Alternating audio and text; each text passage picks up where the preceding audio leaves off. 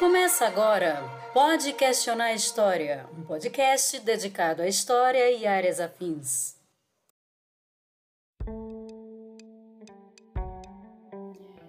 O novo coronavírus é uma doença que ataca o sistema respiratório.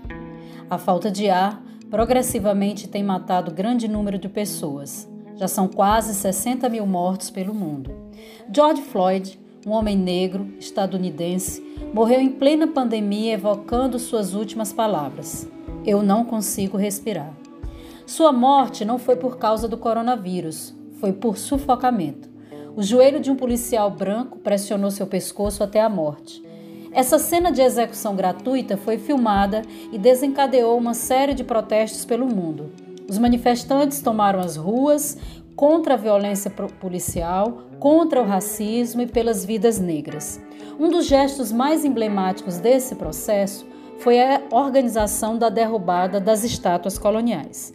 Bem-vindas e bem-vindos ao Pode Questionar, um podcast voltado aos conteúdos históricos e temas afins, um projeto ligado ao Laboratório de Pesquisas em História Cultural LAPEC, do Departamento de História da Universidade Regional do Cariri. Eu sou Sônia Menezes e o tema de hoje é As estátuas também morrem. Monumentos coloniais, memória e violência. E para conversar conosco, o professor Tiago Florencio, da Universidade Regional do Cariri. Tiago, nos fale um pouco sua trajetória. Bem, bom dia. Primeiramente eu quero parabenizar ao o podcast, parabenizar ao LAPEC é, e a esse trabalho maravilhoso que está sendo feito é, e agradecer aqui o espaço. Meu nome é Tiago Florencio, eu sou professor vinculado ao Departamento de História na Universidade Regional do Cariri. Eu desenvolvo pesquisas relacionadas à formação do poder colonial e os seus múltiplos processos de dominação pela racialização, mercantilização, alienação dos corpos colonizados e como tem se operado as resistências contracoloniais a estas formas de domínio entre os povos da diáspora negra e indígena. Pesquiso também esses processos de descolonização no campo da literatura, do cinema e das artes. Atualmente eu coordeno o grupo de pesquisa Núcleo de Estudos de Descolonização do Saber, vinculado ao Departamento de História da Universidade Regional do Cariri. Tiago, então vamos pensar um pouco sobre esse movimento que ganhou repercussão, que ganhou muita adesão pelo mundo, que foi a derrubada das estátuas. Em sua opinião, por que razão as estátuas se tornaram o alvo dos recentes protestos antirracistas? Bom, é, para responder essa primeira pergunta, eu vou dar um pulo lá atrás, vou voltar lá para o século XVI porque, a meu ver, existe uma, digamos, uma continuidade na esfera do poder colonial, né, que repercute até hoje, né? E eu acho que há um entendimento importante dentro desse princípio da, dos monumentos públicos que a gente pode encontrar lá nos aldeamentos organizados pelos jesuítas em meados do século XVI na América Portuguesa. Então, né, a gente teve os jesuítas com a vinda do governo geral em 1549 como a principal ordem religiosa é, a operar essa conversão dos povos indígenas ao catolicismo. A gente teve o Manuel da Nóbrega à frente dessa empresa né, é, religiosa. E inicialmente o Manuel da Nóbrega, quando a gente lê as primeiras cartas dele, a gente vê é, o, o, grande, a gente consegue sentir a, a, a grande. É, como ele está empolgado, digamos assim, com, com essa com essa aparente facilidade de conversão dos povos indígenas. É, ele rezava a missa e ele via que os, que os, né, que os tupinambás os, é, reproduziam seus gestos, né? e com isso ele foi é, o seu otimismo foi crescendo, né? Ele acredita, com essa cópia dos gestos, ele acreditava que os, que os indígenas já estavam sendo convertidos. Só que não era nada disso, obviamente, né? Com o tempo ele foi percebendo que não era tão simples assim, é, e aí ele vai começar a chamar os povos indígenas do Brasil de povos inconstantes, porque uma hora eles estão aderindo aos sinais de devoção cristã e outra hora eles voltam aos seus maus costumes, entre aspas, né? Que eram palavras do Nóbrega. Esses maus costumes seriam o quê? Andar sem roupa, praticar antropofagia, praticar suas guerras rituais e cultuar seus pajés, etc. Então, para resolver esse problema, esse dilema, o Nóbrega institui, em 1558, o chamado Plano Civilizador. Esse plano consistiu em criar um novo cargo dentro do aldeamento, que era o cargo do protetor.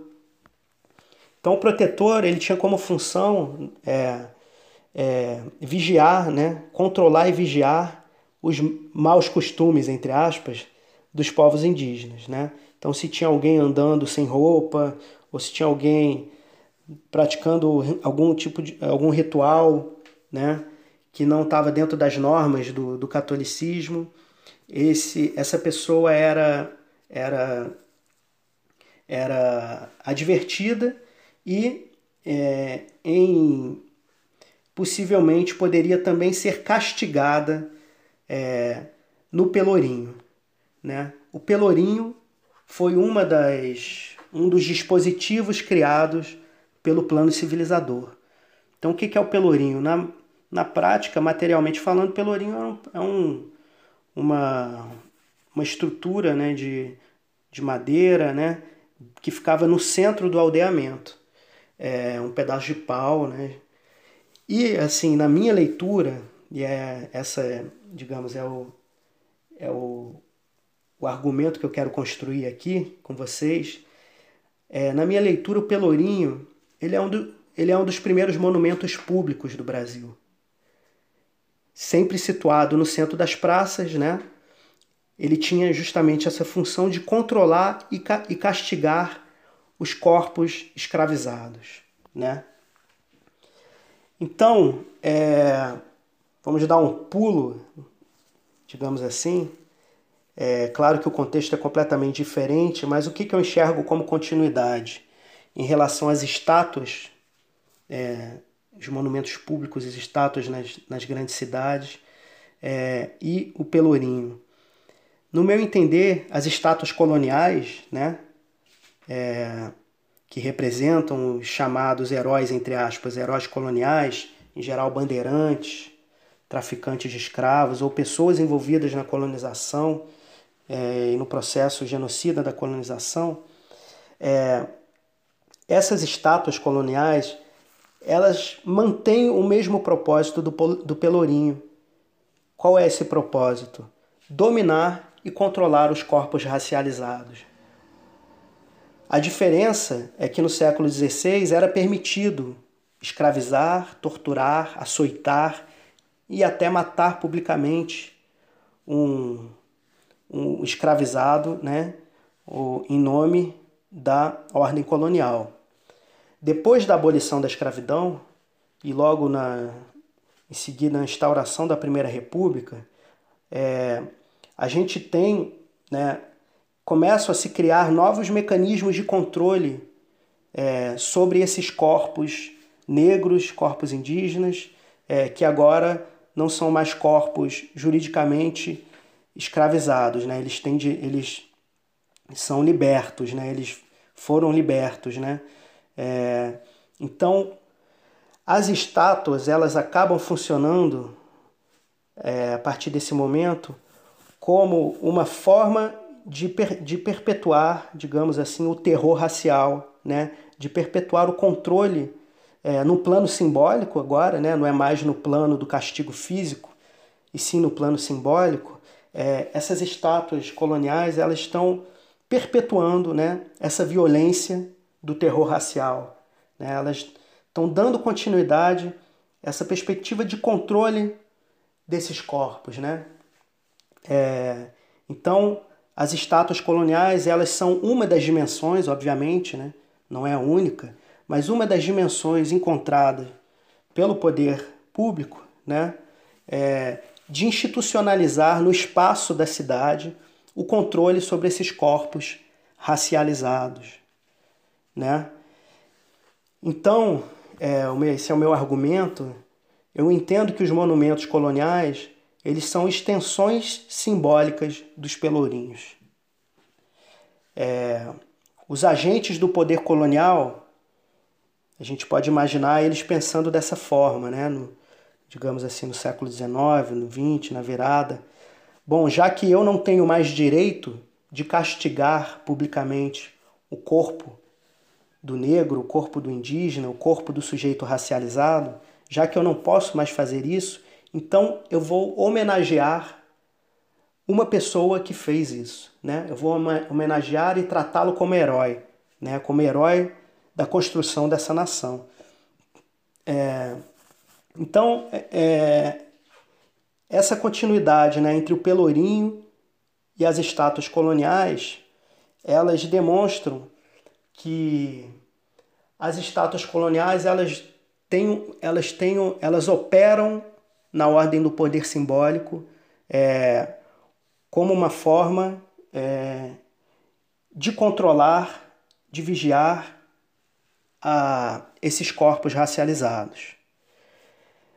Não é por acaso que o movimento recente né, do Vidas Negras Importam, é, não é por acaso que esse movimento recente de ataque de derrubada das estátuas tenha ocorrido justamente logo após um ato público né, de, de castigo físico é, perpetuado, é, perpetrado pelo, por um policial norte-americano é, num corpo negro, né? Então há uma relação é, direta entre essa perspectiva do castigo físico e do controle sobre o corpo do sujeito racializado, né, dentro da ordem colonial, e as estátuas, né? As estátuas elas estão elevando isso para um plano simbólico, certo? As estátuas coloniais elas reificam a morte dos corpos colonizados. É uma das dimensões de elevação ao plano simbólico da violência colonial. Tiago, muito importante isso que você nos chama atenção agora, dessa relação direta do castigo físico do corpo racializado e a presença dessas estátuas né, é, na cena pública, no espaço público. Então, no seu entender, essas estátuas coloniais teriam uma relação direta com essa prática da violência racial? A gente pode pensar nessa chave?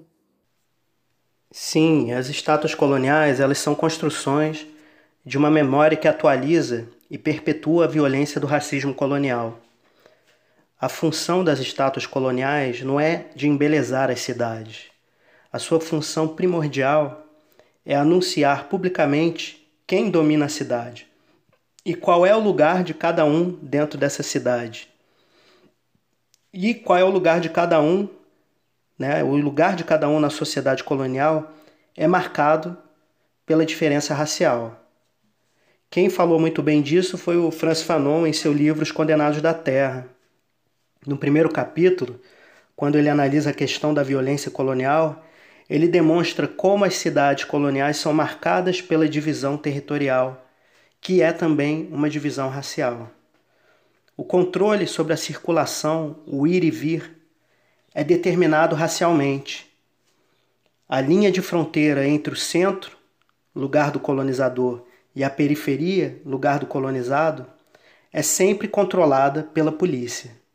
E o olhar da polícia sobre os corpos é fundamentalmente um olhar racializado, que está sempre atento para que este corpo não passe de seus limites dentro da cidade. O, Fa o François Fanon diz que esse mundo compartimentado, maniqueísta, é um mundo de estátuas. Nas palavras dele, um mundo seguro de si, esmagando com as suas pedras as colunas dorsais esfoladas pelo chicote. Fecho aspas aqui da citação do Fanon. Então, a presença dessas estátuas, ela atende à invocação de uma memória de domínio sobre esses corpos racializados, corpos colonizados. Quando era legalmente permitido ter escravizados, explorá-los, açoitá-los e até mesmo matá-los. A presença dessas estátuas na cidade é a forma de perpetuar o confinamento dos corpos racializados. As estátuas coloniais são, segundo o Achille Mbembe, uma forma de dominação que se inscreve no espaço e no imaginário dos corpos racializados, aumentando o confinamento e a sujeição nos seus cotidianos e nos seus inconscientes. As estátuas elas seriam uma forma de espírito, é, melhor dizendo, uma forma de culto dos espíritos colonizadores. Ao mesmo tempo em que se celebra o colonizador, as estátuas coloniais fazem também ressurgir o espírito do racismo colonial. É uma forma de celebrar indiretamente a morte de milhões de povos colonizados, em sua maioria negros e indígenas. Bem, agora eu gostaria que a gente pensasse um pouco mais sobre algumas dessas críticas que emergiram na cena pública relacionadas a essas derrubadas das estátuas, né? É possível notar a prevalência dois tipos de críticas em relação a esse movimento. A primeira, mais simplória, né, se vale do conceito de vandalismo para se referir ao movimento, e a segunda, talvez mais interessante, que diz respeito a uma discussão sobre a memória colonial. E aí a gente pergunta: haveria possibilidade de ressignificar ou de descolonizar o espaço público sem necessariamente derrubar esses, esses monumentos? Isso é uma é, é algo possível, né, da gente da gente imaginar nessa nessa nessa construção desse processo?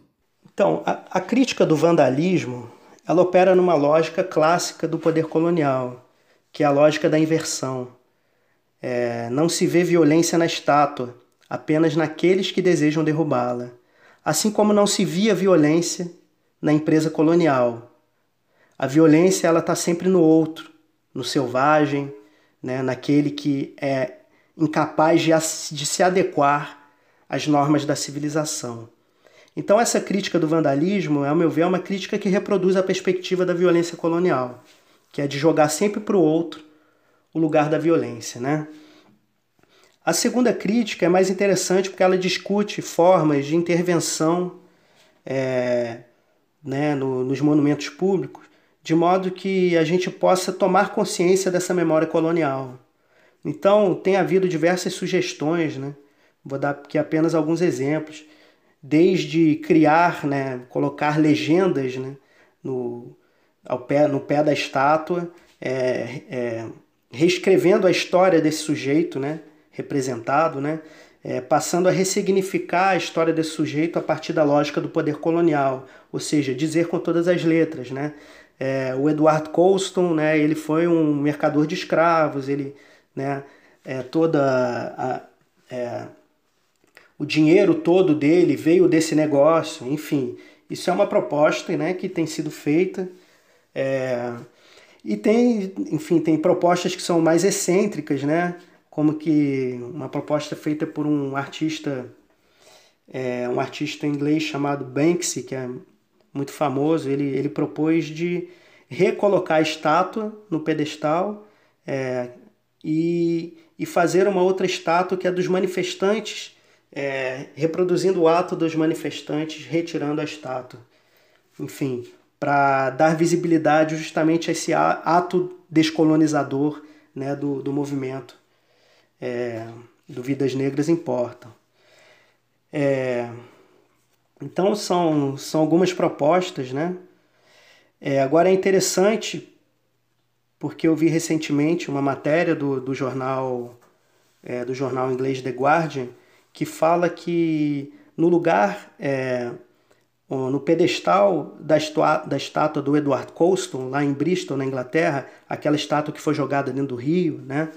É, no lugar dela foi colocada recentemente, isso é uma intervenção artística, né? não, tem, não foi feito com consentimento do poder público, né? foi colocada recentemente a imagem de uma jovem manifestante do Vidas Negras Importam com um punho erguido. Né? É, e aí nessa matéria que eu li do jornal The Guardian, é, é muito interessante porque mostra a reação, o, a matéria relata a reação por exemplo, de uma mulher negra que passou pelo local e viu essa nova estátua, né? agora com, com uma, uma jovem negra é, manifestando, né? É, e ela se sentiu né, no, no, nessa matéria, essa, essa moça, né, uma mulher negra, disse que ao passar pela, pela estátua, ela se sentiu contemplada, ela se sentiu viva, se sentiu alegre, né? Então, é, ou seja, é uma outra perspectiva, né? É, se, a, se as estátuas coloniais tinham como, digamos, como, como objetivo é, reproduzir né, o confinamento e o controle, é, reproduzir a presença é, da morte do, do, né, dos povos escravizados né, pelas mãos dos colonizadores, se né, nas estátuas coloniais era isso que acontecia, nessa estátua agora que está erguida como uma manifestante, que, que tem uma manifestante negra erguendo o punho, né? É, ela, digamos assim, cria uma nova sensibilidade no espaço público, né? É, em relação às pessoas negras, principalmente, né?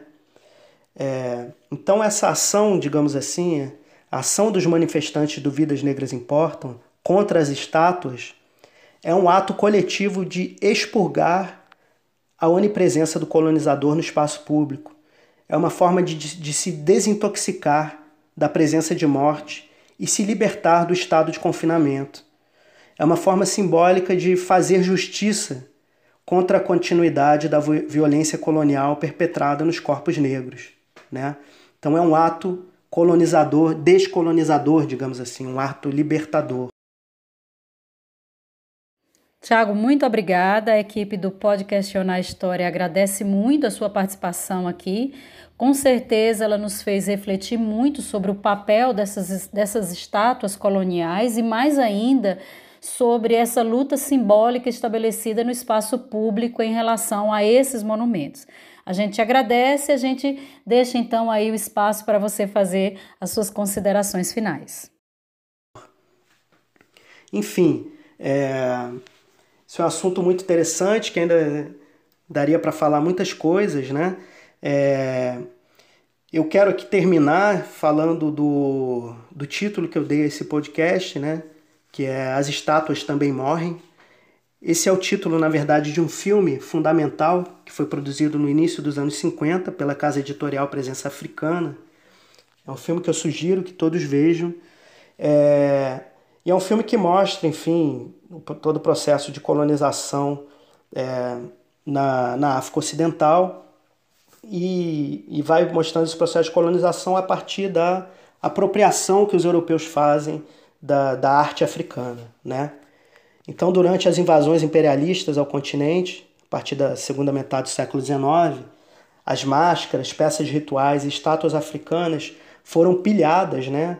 Na Nigéria, no Benin, em diversos outros locais foram retiradas de seus santuários e, e realocadas nos museus de antropologia em Paris, Londres, Berlim, etc. É, de acordo com o filme, essas estátuas, quando elas são saem de seu local de origem, vão para os museus, elas morrem, né? Então é o título do filme. As estátuas também morrem.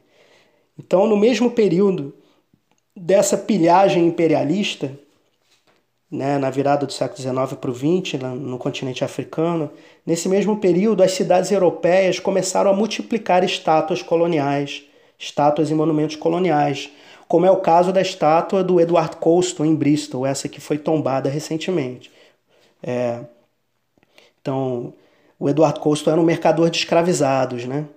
Enfim, hoje nós podemos dizer com orgulho, né, que a memória colonial está se despedaçando, né? Não são mais as estátuas africanas pilhadas pelos colonizadores, e sim as estátuas coloniais que estão morrendo. Você acabou de escutar o sétimo episódio do Pode Questionar História. Roteiro e entrevista Tiago Florencio, apresentação Sônia Menezes, edição de áudio Lucas Chaves, divulgação de mídias Laís Chaunay Apoio e produção Valéria Alves. Até o próximo episódio.